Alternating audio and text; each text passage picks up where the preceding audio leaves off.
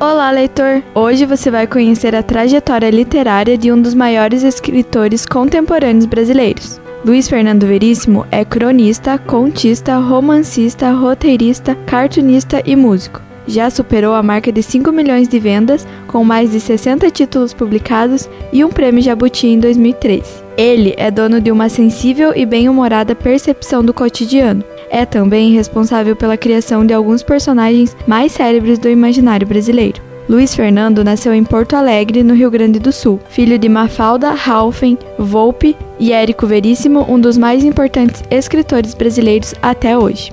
Carregar tal grau de parentesco era para ele uma espécie de fardo, que o próprio pai percebia e compreendia, embora tenha levado Luiz a uma adiantada intimidade com a literatura. Érico, ávido devorador dos romances de Aloysio Azevedo, Joaquim Manuel de Macedo, Emily Zola e Fyodor Dostoiévski, proporcionou ao filho um rico berço literário. Seus primeiros brinquedos foram os livros, e seu playground a biblioteca de casa. Luiz Fernando ainda lembra dos momentos da infância e adolescência quando ouvia sua mãe conversando com Clarice Lispector ou ainda seu pai recebendo telefonemas de Jorge Amado. Quando tinha 7 anos de idade, seu pai aceitou um convite para lecionar na Universidade da Califórnia e levou a família para morar nos Estados Unidos. Apesar da precoce relação com o universo literário, Veríssimo cresceu sem jamais cogitar a possibilidade de se tornar um escritor.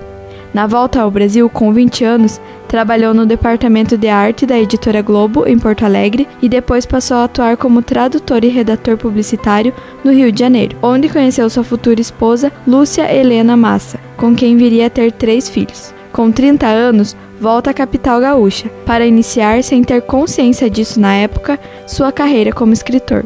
Foi contratado pelo jornal Zero Hora, onde passou a fazer de tudo como era tímido para ir às ruas e conseguir entrevistas, acabou trabalhando nos bastidores, editando matérias e revisando textos, escrevendo até horóscopo. Meu primeiro exercício na ficção, brinca. Certo dia, um colunista saiu de férias e Veríssimo ofereceu-se para assumir seu lugar temporariamente. A crônica acabou lhe surgindo de forma natural, pois é um gênero indefinido. Ninguém sabe exatamente onde ela inicia e onde ela termina. O fato é que deu certo, o temporário virou permanente, e mais ou menos por acaso Veríssimo começou a ser chamado de escritor.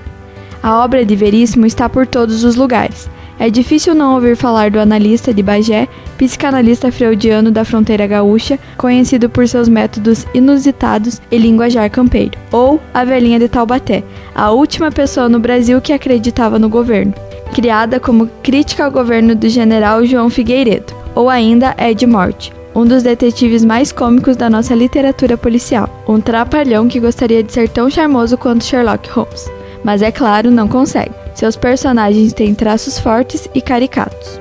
Quando ingressou no jornal Zero Hora, seu pai já havia publicado todos os volumes da trilogia O Tempo e o Vento, e era considerado um dos principais escritores da língua portuguesa no século XX. Tão logo, o filho assinou suas primeiras crônicas, e as comparações tornaram-se inevitáveis mas isso não foi problema, pois Veríssimo optou convicto por sua trajetória diferente da do pai. Apesar de se aventurar pelos romances, foi principalmente na crônica e no cartoon que construiu seu legado literário.